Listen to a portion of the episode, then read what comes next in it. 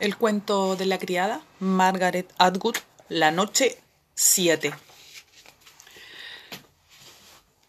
Aún temblando, metiendo en la cama. Si humedeces el borde de un vaso y pasas un dedo por él, se produce un sonido.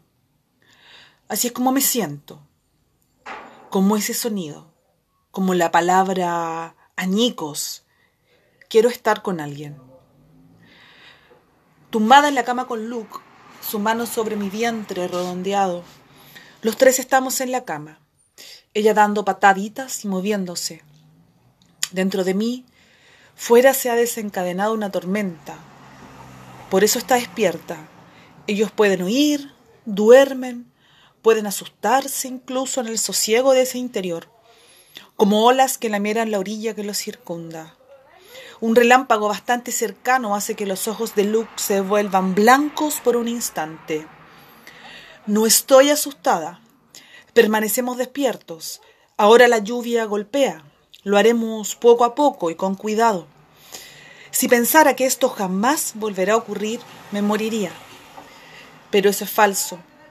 Nadie muere por falta de sexo, es por falta de amor por lo que morimos. Aquí no hay nadie a quien pueda amar. Toda la gente a la que amo está muerta o en otra parte. ¿Quién sabe dónde estarán o cómo se llamarán ahora? Quizás no estén en ninguna parte, como yo según ellos. Yo también he desaparecido. De vez en cuando vislumbro sus rostros en la oscuridad, parpadeando como las imágenes de santos en antiguas catedrales extranjeras, a la luz de las velas vacilantes encendidas para rezar de rodillas, con la frente contra la barandilla de madera, a la espera de una respuesta. Aunque los conjure, solo son espejismos, no perduran. ¿Quién me censuraría por desear un cuerpo verdadero para rodearlo con mis brazos? Sin él también yo soy incorpórea. Puedo oír mis propios latidos contra los muelles del colchón, acariciarme bajo las secas sábanas blancas en la oscuridad, pero yo también estoy seca, blanca, pétrea, granulosa. Es como si deslizara la mano sobre un plato de arroz, como la nieve. En esto hay cierta dosis de muerte, de abandono. Soy como una habitación en la que una vez ocurrieron cosas, pero en la que ya no sucede nada, salvo el polen de los hierbajos que crecen al otro lado de la ventana, que se esparce por el suelo como el polvo. Esto es lo que creo. Creo que Luke está tendido boca abajo en un matorral, una maraña de lechos, las ramas del año anterior debajo de las verdes apenas desarrolladas, tal vez de cicuta, aunque es demasiado pronto para que broten las vallas. Lo que queda de él, su pelo, sus huesos, la camisa de lana cuadros verdes y negros, el cinturón de cuero, las botas. Sé exactamente lo que llevaba puesto. Visualizo sus ropas brillantes como si de una litografía o un anuncio a todo color de una revista antigua se tratara. Pero no me imagino su rostro, no con tanta claridad al menos. Empieza a desvanecerse, tal vez porque nunca era el mismo. Su rostro tenía diferentes expresiones y sus ropas no. Ruego que el agujero o los dos o tres, porque hubo más de un disparo, estuvieran muy juntos, Ruego que al menos un agujero se haya abierto limpia, rápidamente atravesando el cráneo hasta el lugar donde se forman las imágenes, para que se haya producido un único destello de oscuridad o dolor. Espero que blando, como un ruido sordo, solo uno y luego el silencio. Lo creo así, también creo que Luke está erguido sobre un rectángulo de cemento gris en algún lugar, sobre el saliente o el borde de algo, una cama o una silla. Sabrá Dios lo que lleva puesto. Sabrá Dios lo que le habrá tocado. Dios no es el único que lo sabe. De modo que tal vez haya una forma de descubrirlo. Hace un año que nos afeita, aunque cuando les da la gana, te cortan el pelo para evitar los piojos, según dicen. Tendré que pensar en ello. Si le cortan, si le cortaran el pelo para evitar los piojos, también tendrían que cortarle la barba. Parece lógico. De todos modos, no lo hacen. El corte es descuidado, la nuca le queda desigual, aunque eso no es lo peor. Parece diez años mayor. Está encorvado como un viejo. Tiene bolsas en los ojos. En las mejillas unas venitas reventadas de color púrpura y una cicatriz. No, una herida que aún no ha curado. Del color de los tulipanes cerca del tallo, en el costado izquierdo de la cara, donde la carne acaba de desgarrársele. Qué fácil es lastimar un cuerpo y maltratarlo. Solo es agua y sustancias químicas. Poco más que una medusa secándose en la arena. Apenas puede mover las manos, le duelen, no sabe de qué lo acusan. Es un problema. Tiene que haber algo, alguna acusación. De lo contrario, ¿por qué lo retienen? ¿Por qué todavía no está muerto? Debe de saber algo que ellos quieren averiguar. No consigo imaginármelo. No consigo imaginarme que no lo haya dicho. Sea lo que fuere, yo lo habría hecho.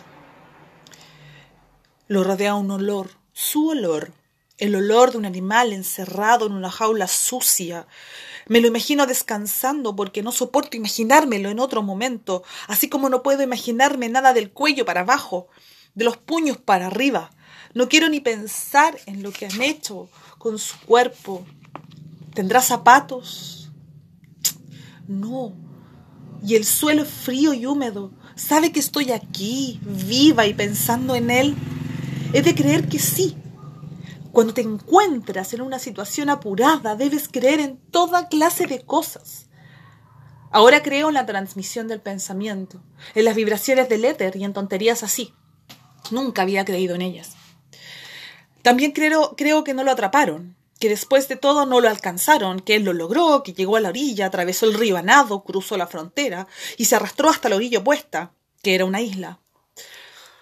Los dientes le, castañeteaban. Consiguió llegar a una granja cercana y lo dejaron entrar, al principio con suspicacia, pero después, cuando comprendieron quién era, se mostraron amistosos, no eran el tipo de personas que lo entregarían.